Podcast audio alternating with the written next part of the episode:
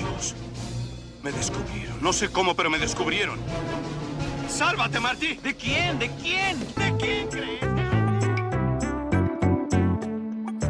Aldana Cavazzuti te rescata de tanto caos y te recomienda lo mejor para ver. Sálvate, Marty. El podcast de películas y series para no ensartarte con cualquiera.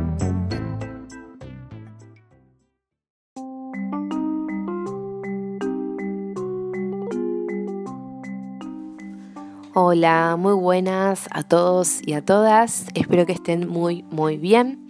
Aquí me reporto el día de hoy para poder recomendarles una película española del género suspenso, drama, intriga y realmente muy atrapante. El título es Ofrenda a la tormenta. Esta es la tercera y última película de la trilogía de Bastán, una trilogía que se basa en las novelas de la escritora Dolores Redondo, donde seguimos las historias de Amaya Salazar, la inspectora de la sección de homicidios de la Policía Foral en la comunidad de Navarra, España.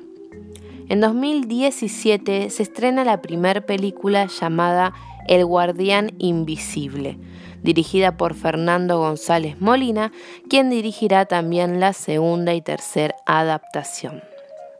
Nos situamos en el margen del río Bastán, en la zona norte de Navarra, donde aparece el cuerpo de una joven mujer en circunstancias que relacionan este crimen con un asesinato ocurrido un mes atrás.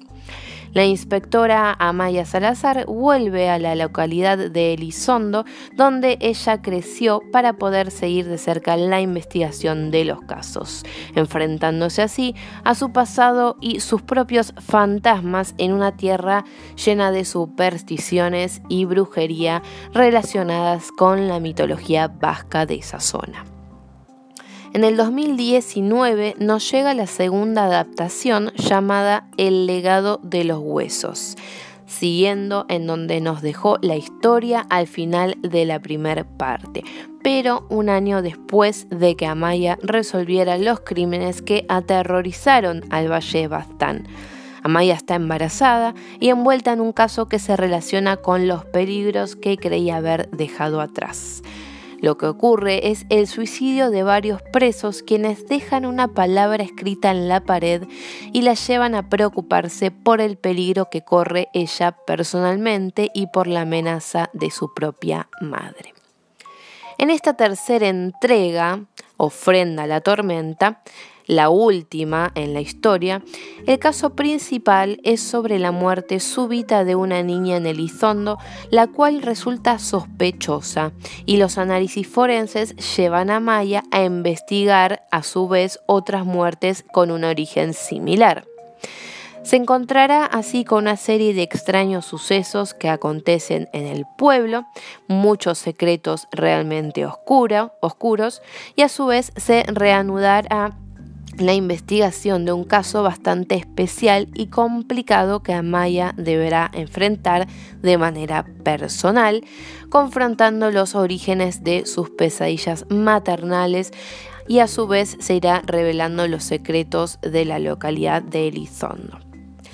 Esta trilogía es realmente muy interesante, es española, basada en las novelas de Dolores Redondo.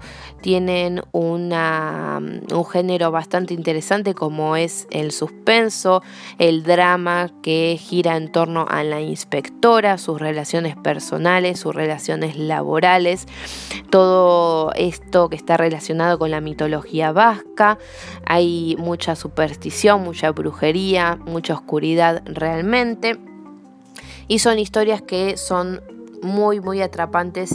Van llevando al espectador a tratar de descifrarlos inmediatamente, pero siempre habrá un giro inesperado que nos situará de nuevo en una zona desconocida. Y también vamos a empatizar mucho con la inspectora y con, por supuesto, eh, actores, eh, personajes secundarios como pueden ser el de, por ejemplo, Leonardo Baraglia o también un conocido actor que interpreta a Merlí en la ya serie em, catalana que también la tenemos en Netflix. Realmente eh, los personajes están muy bien desarrollados especialmente la tercera entrega es una de las más extensas en cuanto a la duración de la película, pero realmente es eh, muy aprovechable esa duración es algo que nos mantiene atrapantes eh, minuto a minuto, así que realmente es muy recomendable. Las pueden encontrar las tres entregas en la plataforma de Netflix. Recuerden los títulos para la primera parte sería El Guardián Invisible. La segunda entrega es El legado de los huesos y la tercera Ofrenda a la tormenta. Engloban la trilogía de Bastán. También recomiendo por supuesto los libros de Dolores Redondo si quieren eh, investigar un poco más de las historias ya que están, claro, más desarrolladas. Muchísimas gracias como siempre por estar escuchando. Espero que les gusten las recomendaciones del día de hoy.